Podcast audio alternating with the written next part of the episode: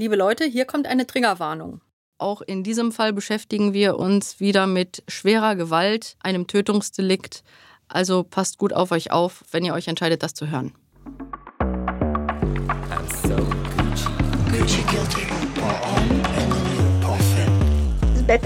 Es ist besser, im Rolls Royce zu weinen, als auf dem Fahrrad glücklich zu sein.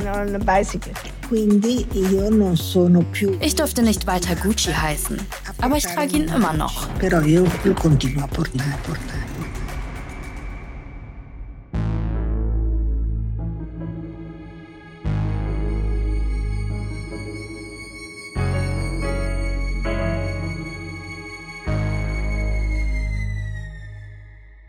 Hallo und willkommen zu Melody of Crime mit Deutschlands bekanntester Kriminalpsychologin Lydia Bennecke.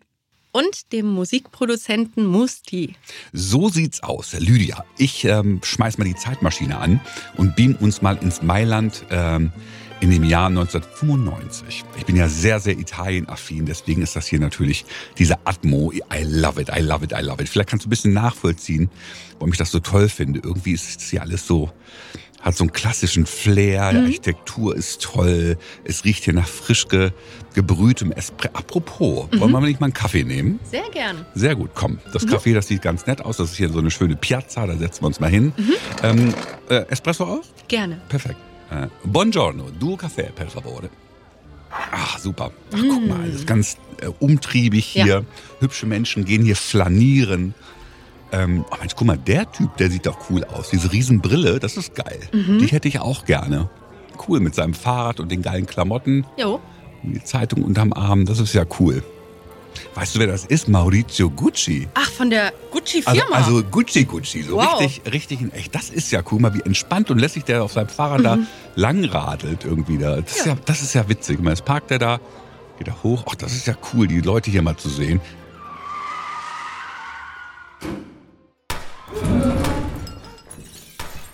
Oh mein Gott, Maurizio Gucci ist angeschossen worden. Guck mal, und der Portier, irgendwie, der, ich glaube, der ist auch verletzt, aber der hält ihm jetzt so den Kopf. Ich glaube, mhm. der ist tot. House of Gucci.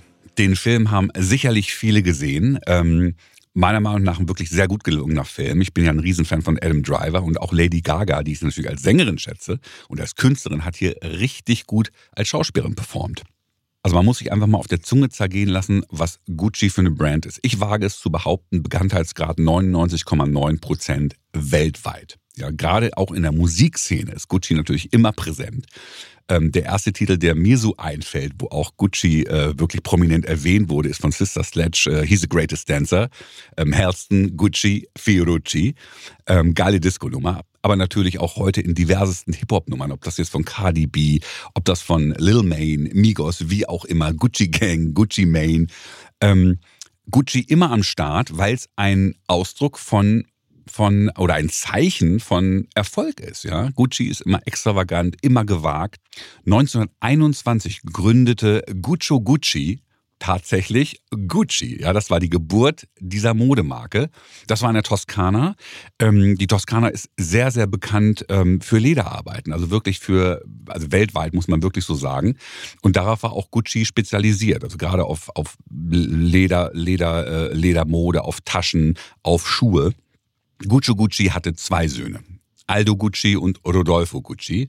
Beide Söhne waren sehr prominent an dem Erfolg oder an dem Aufstieg von Gucci beteiligt. Die beiden hatten weitere Söhne. Ähm, Adolfo hatte drei Söhne und Rodolfo hatte einen Sohn, Maurizio Gucci, der für unseren Fall hier sehr wichtig ist. Maurizio wurde am 26. September 1948 in Florenz geboren. Ach, in Florenz. Ja, eigentlich eine schöne Ausgangssituation mit Eltern, die gut für ihn sorgen konnten. Leider verstarb seine Mutter, als er fünf Jahre alt war. Und von da an wurde er von einem Kindermädchen aufgezogen. Er wird beschrieben als eher einsamer Junge, der eben in diesem großen Wohlstand doch relativ wenig Kontakte zu haben schien. Der Vater war ja viel arbeiten, der Vater war mehr so der strenge Typ, der ab und zu vorbeikommt, aber es fehlte ihm offenbar so ein bisschen an einer wirklich emotionalen Tiefe. Und so ist er eben herangewachsen und hat sich sehr lange brav an alles gehalten, was sein Vater ihm sagte. Mhm. Die Marke Gucci ist explodiert in den 60er, 70er Jahren.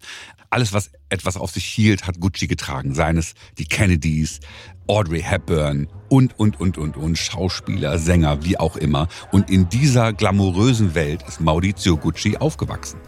Ja, und so wurde er zu einem jungen Mann, dessen Heimat gewissermaßen die High Society-Kreise Italiens waren.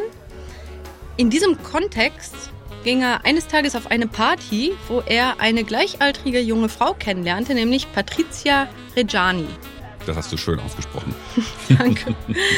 Sie waren beide Anfang 20 und Patricia wurde auch beschrieben als sehr Liz Taylor ähnelnd. Und nicht nur sah sie sehr gut aus, sie war auch sehr charmant und unterhaltsam. Und die beiden haben sich also positiv kennengelernt. Hm. Dann Ich glaube, sie fand es auch ganz sexy, als er sich vorgestellt hat, dass er gesagt hat, mein Name ist Maurizio Gucci. Genau. Interessant nämlich zum Hintergrund von Patricia ist, dass sie auch 1948 geboren wurde, allerdings aus einer eher armen Familie kam. Ihre Mhm. Mutter war Kellnerin, ihren Vater kannte sie nicht. Ihr Leben änderte sich aber, als ihre Mutter dann einen sehr vermögenden Mann heiratete, der im Transportgewerbe tätig war und dieser Mann hat Patricia auch adoptiert. Mhm. Und ab diesem Moment lebte sie im Wohlstand. Ihre Mutter gab ihr offenbar auch eine gewisse Message mit, nämlich sie solle sich schon auch orientieren daran, einen vermögenden Mann mit Prestige zu heiraten. Mhm. Offenbar hat Patricia das sehr beherzigt und so war Maurizio Gucci nun natürlich ein auch in diesem Sinne sehr attraktiver potenzieller Lebenspartner. Absolut. Also wie gesagt, der Name ist Programm. Äh, Maurizio war, soweit ich weiß, ähm, angehender äh, Jurist, der hatte Jura studiert und ähm, war aber trotzdem so von der, von der Attitüde eher so ein bisschen schüchterner und die Patricia hat ihm im Prinzip, hat ihm sehr imponiert, weil sie ja sehr impulsiv war, sie hat ihn so ein bisschen in der Hand genommen, hat ihn so ein bisschen gefordert und war da so ein bisschen die treibende Kraft. Und äh, wie es so sein sollte, Amore. Ja, die beiden haben sich ineinander verliebt und ähm, Maurizio hat auch ähm, natürlich Patrizia in der Familie vorgestellt, äh, insbesondere seinem Vater Rodolfo, der sie zwar attraktiv und ganz süß fand, aber als er äh, gemerkt hat, dass sie im Prinzip eine soziale Aufsteigerin ist, ja, also, so, ne, also ein Transportunternehmen, auch wenn es jetzt gut lief, äh, war jetzt in den Augen von dem Vater Rodolfo jetzt nicht so, was irgendwie in der Gesellschaft quasi mithalten hätte können bei Gucci. Deswegen hat er auch gesagt, du, alles schön, aber ähm, heiraten bitte nicht. Hier hat sich zum allerersten Mal Maurizio aber gegen seinen Vater durchgesetzt. Und er hat gesagt, er lässt sich das nicht verbieten. Und es gab Riesenstreit. Was eine große Leistung ist, weil man natürlich, äh, ich meine, wir, wir reden über Familien, über große Familien, Familien mit großen Namen. Mhm. Und das in Italien, also da ist es natürlich auch immer so, man respektiert die Älteren, man respektiert den Vater. Also hier hat Mhm. wirklich Maurizio, muss man wirklich sagen, zwei ganz große Cojones gehabt. Ja, der Vater hat offenbar wirklich intensiv versucht, diese Heirat zu verhindern, aber es gelang ihm nicht. Und er zog in die nicht ganz so luxuriösen Verhältnisse zu seiner, zu seiner Frau Patricia, ähm, was auch äh, was eine ziemliche Leistung ist im Prinzip. Also da wirklich diese ganze Gucci-Geschichte einfach mal ähm, links liegen zu lassen. Nicht nur das, anschließend redeten Vater und Sohn nicht mehr miteinander und der Sohn wollte jetzt beweisen, dass er auch ohne Unterstützung seines Vaters weiterkommen würde und in dieser Situation kam ihm sein Onkel zu Hilfe. Interessanterweise hat Aldo seinem Neffen Maurizio ein Angebot gemacht. Er sagte, er habe gar nichts gegen Patricia und er glaube, dass Maurizio ein sehr begabter Geschäftsmann sein könne. Deswegen holte er das Paar nach New York. Wow. Obwohl ja der Aldo eigentlich drei eigene Söhne hatte. Zwei von denen, die hatten nichts mit der Firma Gucci zu tun, aber der eine, der Paolo, der hatte schon Ambitionen, gerade auch als Designer. Den hat er aber im Prinzip nicht so ernst genommen. das war eben schon ein ganz großer Teil des Konfliktes. Also einerseits hat jetzt Aldo das Gegenteil von Mauritius Vater getan und hat gesagt, komm Junge, ich gebe dir hier eine Chance, auch mit deiner Gattin und hat die erstmal in einem luxuriösen Penthouse in New York untergebracht und die der New Yorker High Society vorgestellt. Parallel dazu hat er aber diesen Neffen in diesem Sinne gewissermaßen positiver gefördert als seine eigenen drei Söhne. Und besonders der Sohn Paolo fand das sehr unfair, weil er der Meinung war, sein Vater erlaubt ihm nicht, die Designideen umzusetzen. Gleichzeitig holt er aber seinen Neffen, der vom Vater verstoßen wurde, jetzt nach New York. Also es gab einen riesen Familienclash und Streit und Eifersucht und Ja. Das war, glaube ich, ein ziemlich roter Faden in der kompletten Familiengeschichte, dass man natürlich, wie es auch immer so ist, also wenn du jetzt zu einer italienischen Hochzeit gehst oder, äh, gehst oder einfach nur ein, ein Dinner oder ein Mittagessen, das ist halt also mehr Harmonie und Leidenschaft geht nicht. Und das war auch bei den Guccis so. Wenn sie sich getroffen haben, war alles Bussi, Bussi und komm, wir trinken und I love you und, und so. Ähm, aber sobald sie wieder aus dem Raum waren, ging das Gezicke los quasi. Und die haben alle gegeneinander geschossen. Und ich glaube, der Aldo, der fand auch dieses, dieses äh, sehr glamouröse Paar, ja, Patricia und äh, Maurizio, fand er ziemlich sexy. Und er hat trotzdem auch gesagt, das ist ein Zitat, was ich aus dem Film einfach bringen muss, der meinte, mein Sohn Paolo, er ist ein Idiot, aber er ist mein Idiot. Ja, also er hat ihn geliebt, aber es, war, es war dann doch nicht so richtig fürs Business. Mhm. Ja, und offensichtlich hat Aldo tatsächlich richtig erkannt, dass Maurizio und Patricia wirklich New York gerockt haben. Also auf einmal waren die überall, haben mega Glamour-Partys veranstaltet, waren super vernetzt und das hat natürlich geschäftlich auch wirklich was gebracht. Gleichzeitig wuchs aber natürlich in Italien auf Seite der drei Söhne des Aldo und auch auf Seite des Vaters von Maurizio immer mehr ein negatives Gefühl. Was da jetzt eben gerade in den USA so abgeht mit Maurizio und seinem Onkel. Patricia hat diese Zeit als offenbar schönste Zeit ihres Lebens empfunden. Sie war genau da, wo sie sein sollte, reich, perfekt vernetzt. Ihre Hauptaufgabe bestand darin, coole Partys auszurichten und, und gut beliebt zu sein und Gucci zu tragen. Genau, also es war perfekt für sie. Sie war super glücklich, alles war perfekt. Und dann bekam sie noch ihre beiden Töchter 1977 und 1981 und das war einfach nur super, offenbar. Mhm. Parallel dazu wurden die Konflikte in der Familie aber immer größer. Und die Jungs, die in Italien geblieben waren, die das alles nicht so cool fanden, dass jetzt ihr Cousin hier von dem Vater so in ihren Augen bevorzugt wird, die haben angefangen, immer mehr Stress zu machen. Paulo hat seinen Vater angezeigt, offenbar um sich an ihm zu rächen. Dann gab es immer mehr Rechtsstreitigkeiten zwischen Italien und USA und alle waren am Ende auch in rechtlichen Streitigkeiten und in persönlichen Streitigkeiten und es war also sehr, sehr heftig. Man muss das so sagen, dass eine treibende Kraft natürlich, äh, um noch so ein bisschen Öl ins Feuer zu gießen, Patricia war. Mhm. Sie hat natürlich den erstmals oder den einst so schüchternen Maurizio, hat sie natürlich auch so ein bisschen dahin gebracht, dass sie gesagt hat, ey, du bist ein Gucci. Du musst ja schon irgendwie auch mal gucken, das ist deine Zukunft, das ist deine Familie. Das war ja auch immer so ein Wort, was zieht. Dieser Begriff mhm. Familie ist trotz allem immer wichtig gewesen. Auch wenn man gesagt hat, ey, ich habe da, ich habe da wirtschaftliche Interessen. Und ähm, dementsprechend war es natürlich auch so, dass dann auch der Maurizio irgendwann gesagt hat, okay, wie kann ich gucken, wie meine wirtschaftlichen Interessen und gerade auch so ähm, die, die, die Legacy Gucci in die Hand zu nehmen und da vielleicht auch äh, als CEO wie auch immer zu agieren. Mhm. Gut, dass du das ansprichst, denn rückblickend betrachtet hat die Patricia schon die gesamte Geschichte für sich so interpretiert, dass diese Firma ohne ihre Einflussnahme und ohne ihre aktiven Tipps und Ratschläge und eben Beeinflussungen von Maurizio niemals so weit gekommen wäre. Also sie hat es als ihren Job auch angesehen, mhm. diese Firma groß zu machen. Und deswegen war es aus ihrer Sicht so, dass sie durchaus beruflich natürlich auch diese Marke mit aufgebaut hat. In ihrer Wahrnehmung hat sie ja auch. Sie sicherlich, hat ja, genau, sicherlich nicht ganz uneigennützig. Ja, genau. Aber sie hat auf jeden Fall mit dazu beigetragen, wie du schon sagtest, dass die Marke immer größer wurde.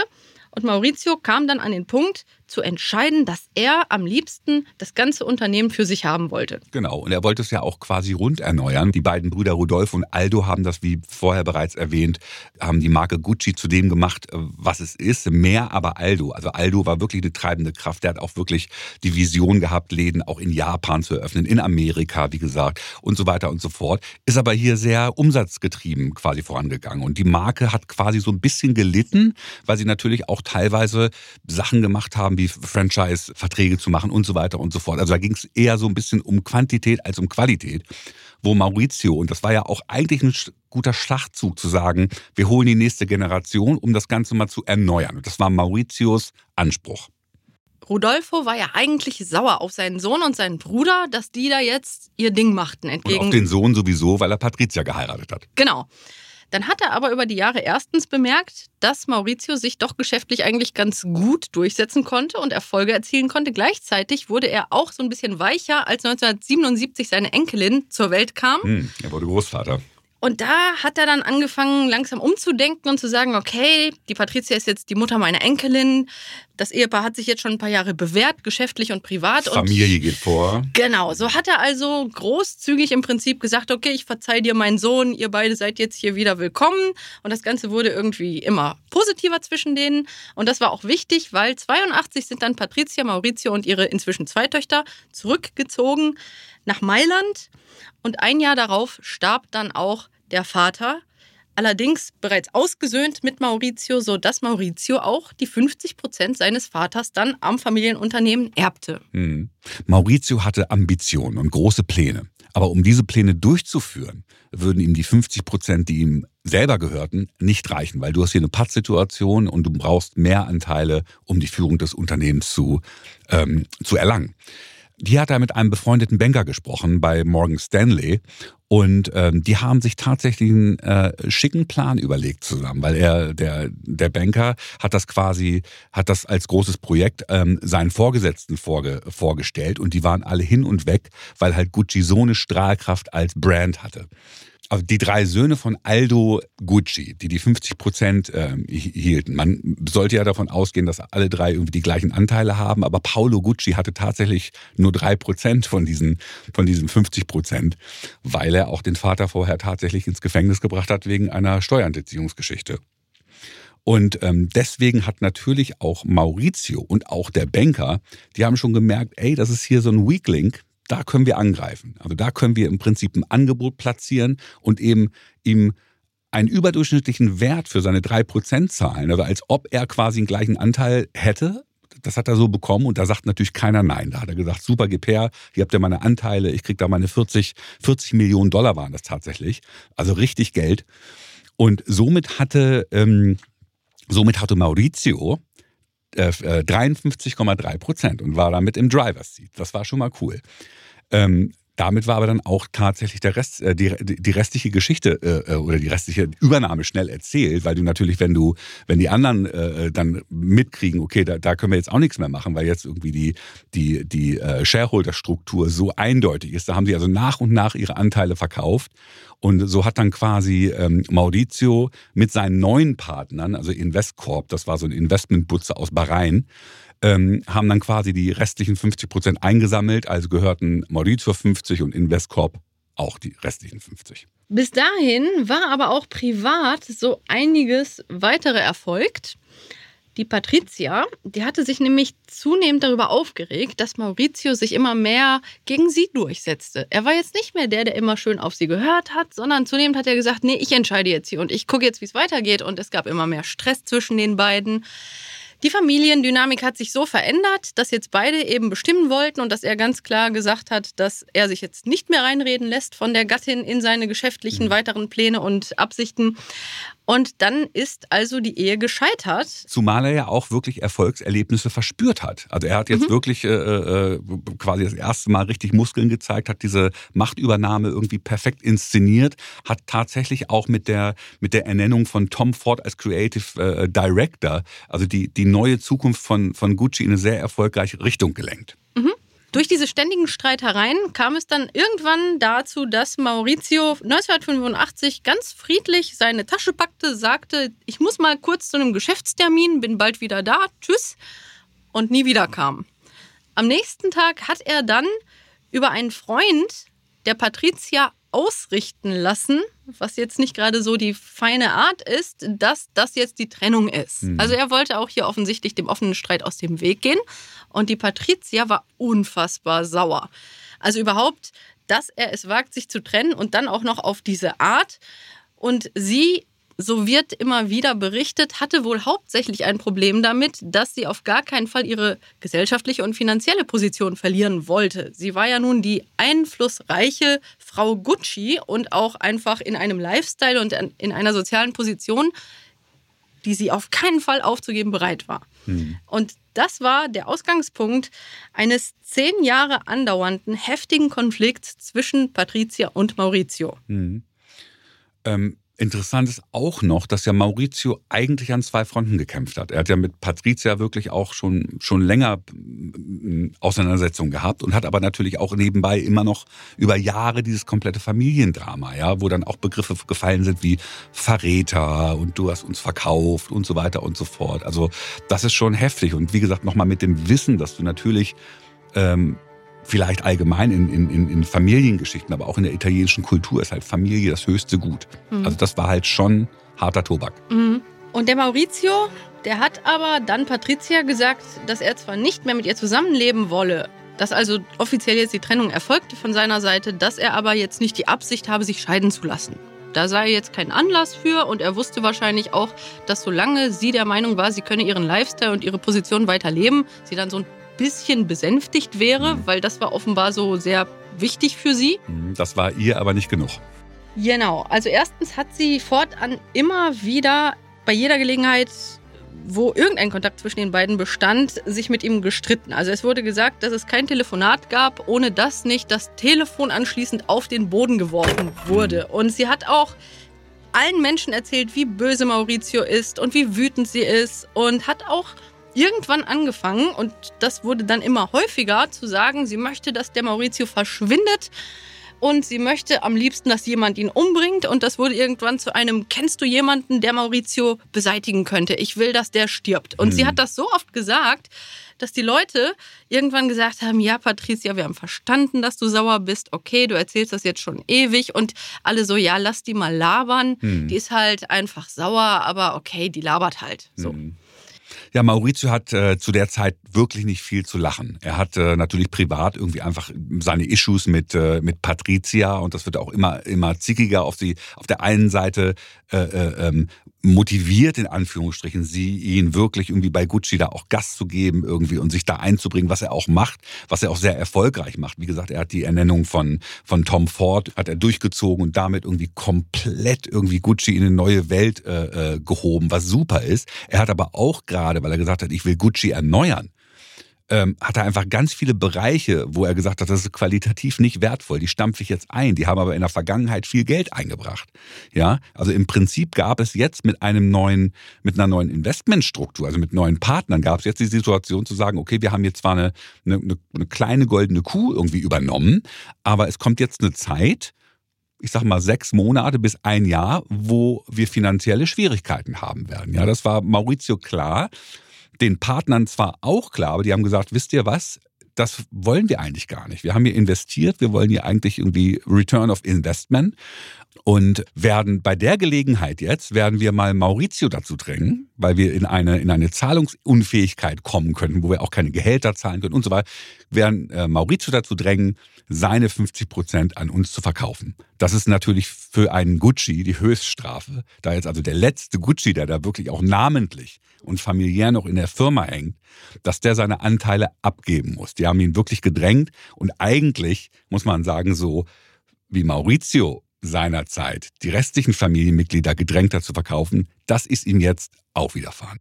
Was allerdings auch bedeutet, Maurizio hat sich gerade finanziell ziemlich gesund gestoßen. Er hat natürlich wirklich mit einem riesenweinenden Auge die Firma abgeben müssen, aber das Bankkonto war gefüllt. Das war 1993 und zu diesem Zeitpunkt war auch privat etwas bereits verändert, nämlich hatte er bereits seit einigen Jahren eine immer fester werdende Lebenspartnerschaft mit einer Jugendfreundin namens Paola Franchi. Genau. Und Paola und er waren jetzt zusammen als die Patricia das mitbekam, wurde sie immer wütender, weil sie jetzt erkannte, dass sollte hier eine Ehe mit vielleicht sogar neun Kindern das Resultat sein, ihre Position und ihre Finanzen sehr schlecht dastehen würden. Jetzt hatte sie wirklich Angst. Genau, es ging also objektiv betrachtet nicht um Maurizio als Menschen, sondern es ging wirklich um die Position, die Patricia jetzt deutlich fürchtete zu verlieren. Mhm. 93 hatte ja nun Maurizio eben sehr viel Geld gemacht durch diesen nicht wirklich freiwilligen Verkauf und beschloss offenbar, sich nun auf sein Privatleben zu konzentrieren. Er war ja jetzt schon einige Zeit mit der Paula zusammen und wollte einfach mal sein Leben so ein bisschen neu ausrichten. Und so hat er dann 1994 sich von Patricia offiziell scheiden lassen. Mhm. Nun waren die beiden also geschieden Und Patricia sah null ein, das irgendwie zu akzeptieren, denn ihr war ganz klar, was wäre der nächste Schritt, natürlich eine neue Heirat von Maurizio. Mhm. Und nicht nur, dass sie weiterhin ein großes Problem damit hatte, jetzt geschieden zu sein, sondern sie hat auch ganz klar kommen sehen, dass ihre finanzielle Situation sich dadurch nochmal verschlechtern würde. Denn ihre Alimente wären in so einer Situation um die Hälfte gekürzt worden. Und die finanzielle Unterstützung wäre dann auf 860.000 Dollar im Jahr gefallen. Sie hat über ihre Anwälte ausrichten lassen, das sei absolut nicht zu akzeptieren, denn das sei, Zitat, eine Schüssel Linsen. okay. Patricia war jetzt also in einer Situation, in der sie völlig verzweifelt war. Und da kam ihr gelegen, dass sie bereits länger ein freundschaftliches Verhältnis zu einer vermeintlichen Hellseherin namens Pina pflegte. Mhm. Diese Pina, die hatte bereits einen gewissen Einfluss nicht nur auf Patricia, sondern auch als Patricia noch mit Maurizio zusammen war, war Pina offenbar bereits mit denen bekannt und hatte auch für Maurizio irgendwelche Vorhersagen getätigt.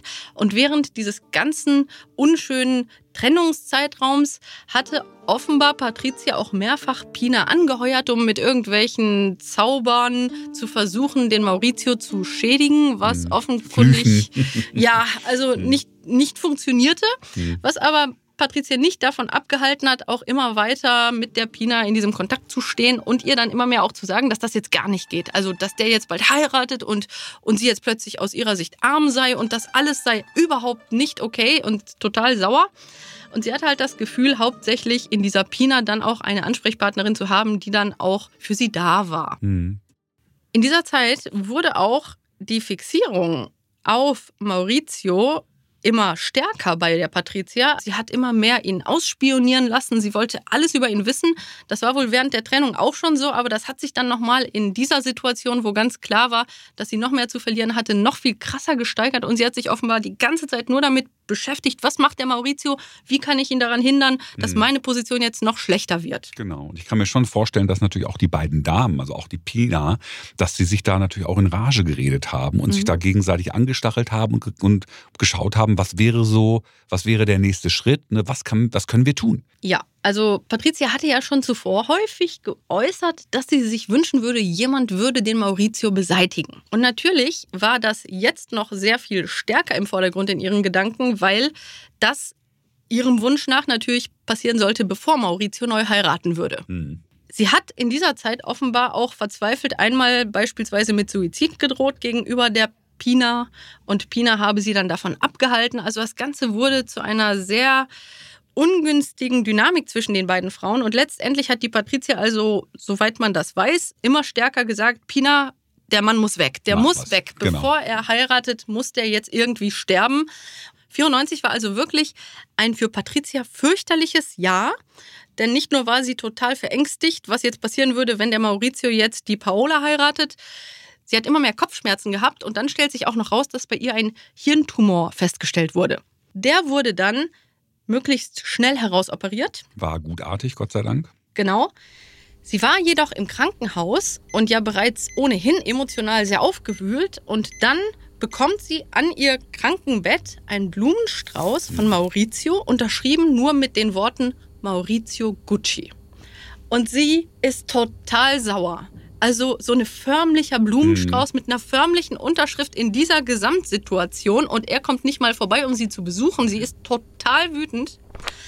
Und an diesem Tag schreibt sie in ihr Tagebuch nur ein Wort, Vendetta. Ja, Vendetta, ganz klar Rache. Also die heißblütige Patricia hat jetzt gesagt, irgendwie so geht's nicht weiter. Ich bin auf 180, hat jetzt begriffen, dass das Kapitel Gucci hiermit abgeschlossen ist und überlegt sich jetzt natürlich auch, sicherlich auch panisch, aber auch wirklich sauer, wütend, wie der nächste Schlag sein könnte. Und nun redet sie wieder mit Pina. Und Pina nimmt jetzt wirklich ernst, was die Patricia sagt. Und Patricia sagt auch, sie wäre bereit, eine nicht unerhebliche Summe dafür zu bezahlen, wenn jemand bereit sei, den Maurizio jetzt möglichst schnell zu töten. Hm. Pina spricht jetzt mit ihrem Pförtner, Ivano. Ivano sagt, er könne zwar niemanden töten, aber er fragt mal ein bisschen rum. Ivano redet wiederum mit einem Kumpel, der eine Pizzeria besitzt. Und auch der sagt so, also ich kann jetzt auch niemanden umbringen, Ivano, ich weiß nicht, aber Geld könnte ich, ich schon gebrauchen. Genau, ich frag mal rum. Es wurde wirklich so. Das ist Comedy, oder? Es wurde wirklich, Comedy. genau, berichtet wie in so einem, so einem Sketch. Echt. Mhm. Also der Pförtner, die, die Hellseherin fragt den Pförtner, der Pförtner fragt den Pizzeria-Besitzer und der fragt jetzt noch einen Mechaniker. Mhm. So, und der Mechaniker, das war der, der gesagt hat, ja, ich mach's. Mhm. So, jetzt sind also Hellseherin, Pförtner, Pizzeria-Besitzer und Mechaniker verschworen miteinander, damit der Maurizio jetzt stirbt und die Patricia den allen dann auch eine relevante Summe dafür bezahlt. Der Todesschütze bekam von ihr umgerechnet 350.000 D-Mark wären es damals gewesen. Mhm. Der Chauffeur, der den Schützen fuhr, bekam 150.000 D-Mark umgerechnet. Und die Hellseherin und der Kontaktmann, der also Todesschützen und Chauffeur vermittelt hatten, die bekamen je 50.000. Am Morgen des 27. März 1995 in Mailand war Maurizio Gucci wie jeden Tag auf dem Weg in sein Büro. Er kam elegant auf dem Fahrrad mit einer Zeitung unterm Arm und äh, stieg schon ab vor seinem Büro. Der Pförtner kam ihm entgegen, wollte ihm das Fahrrad abnehmen, als ein Wagen mit quietschenden Reifen anhielt und der Todesschütze ausstieg. Maurizio Gucci dreimal mit Kugeln traf, quasi. Der Pförtner wurde am Arm getroffen und äh, war nur verletzt, aber die drei Schüsse auf Maurizio Gucci waren tödlich. Die Polizei schaut sich natürlich die Tat an, stellt relativ schnell Folgendes fest. Für die Mafia sei die Tat zu stümperhaft. Mhm, die scheidet schon mal aus. Ja, und dann schaut man, wer hätte denn alles ein Interesse daran, Maurizio tot zu sehen. Mhm. Und, und hier war natürlich primär die Finanzwelt im Visier, weil Maurizio natürlich in, in seiner Finanzvergangenheit und in seinen ganzen Business, Business äh, äh, Bestrebungen quasi relativ viele Leute natürlich aus der Familie, aber auch Businesspartner ver, verprellt hat. Mhm. Und dann hat er auch noch Kontakte zu einem Casino, in das er investieren wollte. Und da wurde dann spekuliert, ob da vielleicht auch noch irgendwelche organisierten Kriminalitätskreise mhm. doch eine Rolle spielen könnten. Und dann gab es ja auch noch die Ehefrau, die ständig rumrannte und Leute fragte, ob sie ihren Mann töten. Und diese ganzen Cousins, die total wütend auf ihn mhm. waren. Also wir hatten eine riesen Gemengelage an Menschen, die durchaus ein Interesse daran gehabt hätten, ihn tot zu sehen. Diese Ermittlungen gingen ganze zwei Jahre und nichts passierte. Die Polizei konnte keine, keine Verbindung feststellen, keine Beweise sichern. Also der Fall war eigentlich tot. Aus Patrizias Sicht ist zunächst einmal alles für sie perfekt gelaufen. Die Polizei tappt im Dunkeln. Sie ist bereits am Tag, an dem sie erfährt, dass Maurizio wirklich tot ist, offenbar sehr glücklich darüber. Denn an diesem Tag schreibt sie in jenes Tagebuch, in dem bereits vor einiger Zeit von ihr Vendetta eingetragen wurde, das Wort Paradeisos. Mhm. Paradeisos, das griechische Wort für Paradies. Das Und sie zieht an dem besagten Tag von Mauritius Tod auch schon wieder in das Apartment, wo Maurizio mit seiner neuen Lebensgewärtin gelebt hat. Also es war wirklich zack, zack, genau. zack. Das war also offensichtlich ein sehr guter Tag für sie. Sie wusste so, jetzt hat sie wieder die Kontrolle über ihr Leben, über die Finanzen. Sie hat verhindert, dass Paola geheiratet wurde, dass sie weitere Kinder hätte bekommen können. Aus ihrer Sicht war alles super und es war sicherlich sehr befriedigend für sie, eben in diese Wohnung zu gehen und zu sagen, so, jetzt bin ich wieder hier der Boss. Hm. Hätte ein perfektes Verbrechen sein können. Genau. Allerdings muss man an dieser Stelle wirklich erwähnen, dass Notizen über die eigene Tat im Tagebuch zu hinterlassen vielleicht nicht gerade ein strategisch cleverer Schachzug war. Denn Neben diesem sehr auffälligen Wort Paradeisos am Tag der Tat hat sie außerdem auch in ihrem Tagebuch vermerkt, es gibt kein Verbrechen, das man nicht kaufen kann. Hm. Naja, oh bisschen auffällig. Hm. Allerdings, wie, wie, kam das raus mit dem, mit dem Tagebuch? Genau, man muss sagen, allerdings ist dieses Tagebuch zwei Jahre lang völlig unentdeckt geblieben. Hm. Und sie hat also vorgegeben, dass sie überhaupt nicht wisse, was passiert sei und dass ihr das alles fürcht fürchterlich leid tue. Man muss auch dazu sagen, und das ist schon auch sehr bitter, ihre Töchter waren zu diesem Zeitpunkt 14 und 18 Jahre alt und die haben jetzt durch einen Mord ihren Vater verloren. Mhm. Und hier muss ich wirklich sagen, dass das sehr grausam ist aus der Perspektive als Mutter, weil die hat gesehen, wie ihre Töchter wirklich fertig sind, wie die weinen, dass die ihren Vater verloren haben. Und das hat die absolut in Kauf genommen. Also mhm. ganz klar war ihr Wohl, ihre Finanzen, ihr Status für sie auch relevanter als das Wohl ihrer Kinder. Mhm. Paradoxerweise wird wahrscheinlich Patricia irgendwo auch erwähnt haben, dass sie das natürlich auch für die Kinder gemacht habe.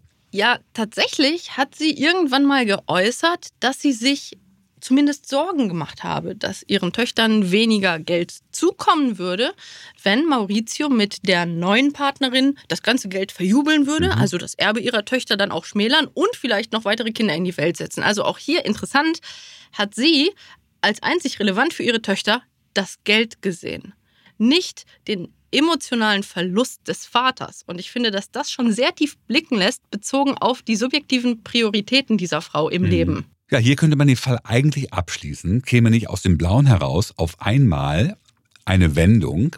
Der damalige Polizeichef erhielt einen anonymen Anruf. Die Stimme antwortete schlicht, ich sage nur einen Namen, Gucci. Und der Informant sagte, er sei in einem Mailänder Hotel in einer üblen Gegend, wo ein Portier damit prahlte, dass er den Mörder von Maurizio Gucci angeheuert habe. Die Polizei hat das natürlich sehr ernst genommen und daraufhin den besagten Hotelportier, diesen Ivano Savioni, sich näher angeschaut und angefangen, den auch abzuhören. Praktischerweise gab es zu diesem Zeitpunkt eine weitere spannende Entwicklung. Das angeheuerte Team, das Maurizio also beseitigen sollte und das auch getan hat, die waren nun nach zwei Jahren nicht mehr so ganz zufrieden mit der Bezahlung. Mhm. Also im Prinzip wollten die jetzt ganz gerne, dass die Patricia noch ein bisschen mehr bezahlt, auch für das dauerhafte Schweigen. Noch einen kleinen Bonus. Mhm. Patricia, für die stets Finanzen mit das Wichtigste im Leben waren, hat ganz klar gesagt, nee, auf gar keinen Fall. Sie sah überhaupt nicht ein, jetzt nochmal sozusagen den Bonus zu bezahlen und darüber gab es dann Konflikte. In dieser Situation hat dann dieses Team bestehend aus Pseudo-Hellseherin Pina dem Hotelportier, dem Mechaniker und dem Pizzeriabesitzer beschlossen, die Patricia so ein bisschen unter Druck zu setzen, damit diese Bonuszahlung erfolgen sollte. Und hier kam nun ein Polizist, der sich als jemand ausgab, der aber bereit wäre, gegebenenfalls auch noch ein bisschen mehr Druck auf die Patricia auszuüben. Also so eine Art V-Mann, ne? Mhm. Und über diesen hat man letztendlich dann mit Hilfe von aufgezeichneten Telefonaten und so weiter am Ende wirklich nachweisen können, was eigentlich passiert war. Nämlich, dass diese Gruppe, dass die wirklich von Patricia ursprünglich angeheuert wurden, um eben Maurizio vor seiner potenziellen Hochzeit zu töten. Das Ganze kam also vor Gericht. Vor Gericht versuchen alle Beteiligten mehr oder weniger sich selbst zu retten. Mhm. Jetzt quasi knapp drei Jahre nach der Tat. Mhm. Und die Patricia die sagt natürlich, nein, was ist das denn für eine Geschichte, fürchterlich. Also ich würde ja niemals in Wirklichkeit den Maurizio umbringen wollen. Also das war ganz anders. Und die Patricia erklärt jetzt, dass ihre vermeintliche ehemalige gute Freundin, die, die Pina, genau. genau, dass die nämlich die Patricia mit dieser Truppe von Männern zusammen bedroht hätte und erpresst hätte. Und die hätte also von der Patricia Geld gefordert, sonst würde diese Truppe um Pina herum Patrizias Töchter vielleicht was antun. Also mhm. Patricia sagt, ich habe denen Geld gegeben, weil das konnte man auch nachweisen, dass Klar. die denen ziemlich viel Geld gegeben hat. Aber das war nicht, damit die Maurizio töten. Nein, das war also eine Zum Erpressung, genau. um genau zu sein, um meine Töchter zu mhm. schützen. Mhm. Also ich, ich habe mich erpressen lassen. Ich wollte auch nicht, dass meinen Kindern was passiert. Und ich hatte mhm. auch gar nichts damit zu tun, dass der Maurizio getötet wurde. Nun war es ein bisschen unplausibel, dass die jetzt Geld von der kriegen und dann aus welchem Grund überhaupt den Maurizio töten. Also es machte, um genau zu sein, nicht wirklich viel Sinn, diese Story. Es wurde also viel hin und her diskutiert vor Gericht und, und Patricia hat weiter ihre Story erzählt, dass sie nur ihre Töchter beschützen wollen und dass sie mit Mauritius Tod also überhaupt nicht direkt was zu tun gehabt habe.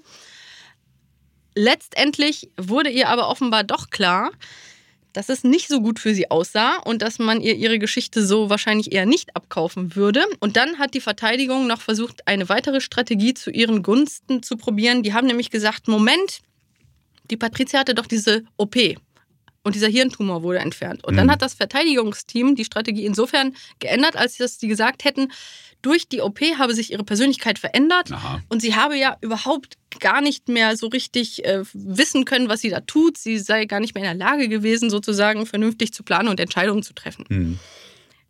Patrizias neue Verteidigungsstrategie bestand also darin zu behaupten, dass sie ja diesen Hirntumor gehabt habe und dass aufgrund der Entfernung des Tumors ihre Persönlichkeit so relevant verändert worden sei, dass sie gar nicht mehr in der Lage gewesen sei, vernünftig Entscheidungen zu treffen oder zu planen und dass sie also dadurch sozusagen gar nicht verantwortlich sei. Das ist aber weit hergeholt. Das war sehr weit hergeholt.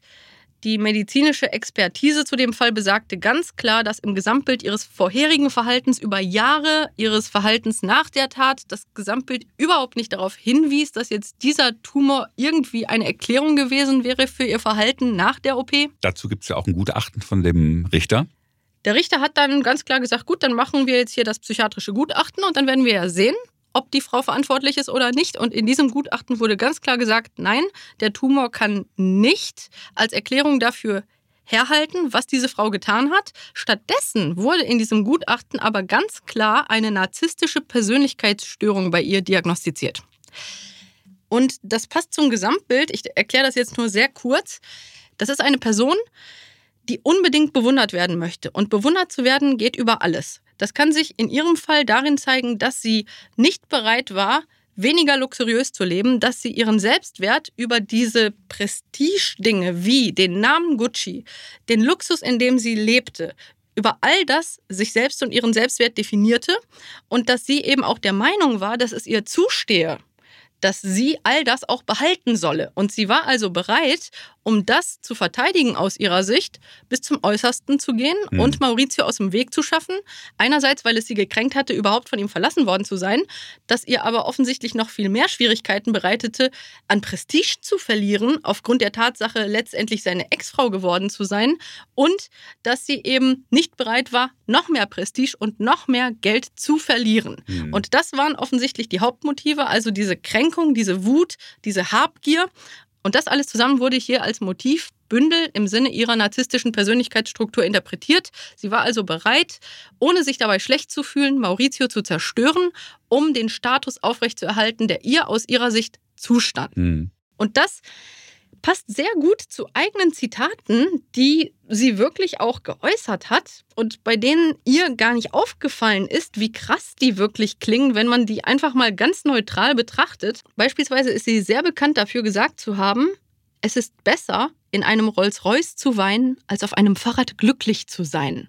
Hm, wenn man mal okay. darüber nachdenkt, das ist so abwegig. Das hm. zeigt ja, dass eben Prestige, dass das über allem steht. Das ist die Welt, in der sie gelebt hat. Und es gibt ja auch sehr bezeichnenderweise, der Richter hat ja während der Verhandlung sie diverse Male mit ihrem richtigen Namen angesprochen. Darauf hat sie nicht reagiert. Mhm. Frau Reggiani, Frau Reggiani nicht reagiert. Und dann sagt sie irgendwann, bitte sprechen Sie mich mit meinem richtigen Namen an, Gucci. Genau, weil sie der Meinung war, dass sie diese Firma groß gemacht hat, dass sie für allen Erfolg der Firma verantwortlich ist. Sie mhm. allein. Und in dieser Realität ist sie auch verblieben, in ihrer narzisstischen Größenidee, hm. dass ihr das alles zusteht, weil sie die Firma Gucci so groß gemacht habe. Alle beteiligten Drahtzieher wurden hier verurteilt und insbesondere Patrizia Reggiani zu 29 Jahren Gefängnis, weil sie den Mord arrangiert hatte. Sie beantragte zwar noch die Aufhebung ihrer Verurteilung mit der Begründung, einen Gehirntumor gehabt zu haben, aber das haben wir ja gerade erklärt. Das hat dann nicht so geklappt. Letztendlich wurde ihr Strafmaß allerdings auf 26 statt 29 Jahre reduziert. Als ihr dann klar wurde, dass sie möglicherweise tatsächlich 26 Jahre in Haft bleiben könnte, war sie offensichtlich so verzweifelt darüber. Also ich würde das an dieser Stelle auf die Motivation Selbstmitleid schieben, weil mhm. das natürlich so weit weg war von ihrer Vorstellung, was ihr zustehe im Leben, dass sie einen Suizidversuch beging der allerdings scheiterte. Fortan hat sie sich dann darauf konzentriert, ihre Haftbedingungen zu verbessern. Auch das ist vielleicht ganz interessant. Also sieben Jahre nach dieser Verurteilung 2005 haben ihre Anwälte dann eine Sondergenehmigung durchsetzen können, damit sie ihr Frettchen namens Bambi bei sich in der Zelle haben durfte. Okay. Dieses Frettchen starb dann dadurch, dass eine andere Insassin sich auf das Frettchen setzte. Mhm. Ansonsten wurde beschrieben, dass Patricia sich eben auch um die Pflanzen in ihrer Zelle gekümmert habe und versucht habe, irgendwie diese Zeit so durchzustehen. Und dass ihre narzisstische Persönlichkeitsstruktur sich auch während der Haft immer wieder zeigte, lässt sich auch noch an einem anderen Beispiel illustrieren. 2011 wurde ihr angeboten, sie könnte an einem sogenannten Arbeitsentlassungsprogramm teilnehmen und das könnte dann zu ihrer Entlassung auf Bewährung führen. Dies lehnte sie aber ab mit den sehr bezeichnenden Worten, ich habe noch nie in meinem Leben gearbeitet und ich werde ganz sicher nicht jetzt damit anfangen. Also ganz ehrlich, Lydia, das ist ähm, für mich ganz klar hier auf der Hand, warum es hierzu einen Film gegeben hat, House of, House of Gucci tatsächlich. Das ist so viel Material, teilweise so surreal, weil du mit so vielen Layers und Ebenen zu tun hast. Ja, es geht hier um eine, eine, eine Weltbrand. Es geht aber auch um, um wirklich ganz normale Leidenschaft, um Amore tatsächlich. Es geht um Gier, es geht um Ignoranz, es geht um Neid. Also viel Futter für diese Story. Diese Geschichte ist ja nicht nur bis zu diesem Punkt bereits so unglaublich, dass wenn jemand sie erfinden würde, man wahrscheinlich sagen würde, das ist jetzt ein bisschen too much Drama, sondern das Leben von Patricia ging auch auf eine ganz besondere Art weiter. Ihren Gefängnisaufenthalt hat Patricia auch später in Interviews als solchen nie benannt. Ihr Ausdruck war auch sehr passend zu ihrer Persönlichkeitsstruktur. Mein Aufenthalt in der Vittore-Residenz. Immer in Style. Ja, 2014 wurde sie dann tatsächlich entlassen, allerdings zunächst einmal mit einer zweijährigen Bewährungszeit. In dieser Zeit musste sie auch nachweisen, irgendeiner Tätigkeit nachzugehen. Und sie hat dann eine Tätigkeit gefunden, die aus ihrer Sicht, ihrer Vorstellung von Prestige hinreichend genügte. Sie hat dann als Designberaterin für einen Juwelier gearbeitet. In dieser Rolle fühlte sie sich offensichtlich auch ganz wohl, ist nach Mailand gezogen und hat nach zwei Jahren dann auch ihre endgültige Freilassung bekommen. Sie hatte ja die Bewährung auch erfolgreich durchgezogen und weiter ihren Job als Beraterin in diesem Juwelierunternehmen und sie wurde dann noch gesichtet, wie sie mit einem Papagei auf ihrer Schulter durch die Stadt flanierte. Hm. Sehr interessant finde ich, dass sie sich durchaus auch für Interviews zu der Geschichte zur Verfügung stellte und aus ihrer Sicht die Geschichte immer noch erzählt, nämlich dass sie in Wirklichkeit ja gar nicht beabsichtigt habe, dass der Maurizio sterben sollte und dass sie eigentlich ein Opfer sei dieser anderen bösen Person, die sie ja dann unter Druck gesetzt hätte mit dem Wohl ihrer Töchter. Mhm. Sie hat dann in einem Interview auch spannenderweise gesagt, wenn ich Maurizio wiedersehen könnte, würde ich ihm sagen, dass ich ihn liebe, denn er ist die Person, die mir in meinem Leben am meisten bedeutet hat. Dem fügte sie allerdings interessanterweise hinzu, ich glaube, er würde sagen, dass das Gefühl nicht auf Gegenseitigkeit beruht. Für war eine schwarze Witwe. Und das war es wieder von uns hier. Ein spannender Fall. Also ich sitze hier tatsächlich noch ein bisschen angefasst und äh, aufgeregt. Und natürlich hoffe ich besonders, dass ihr wieder einiges gelernt habt über die psychologischen Hintergründe und Dynamiken, die zu einer solchen Tat führen können. Abonniert uns gerne und lasst uns auch gerne ein Like da. Danke für eure Aufmerksamkeit hierbei. Melody of Crime.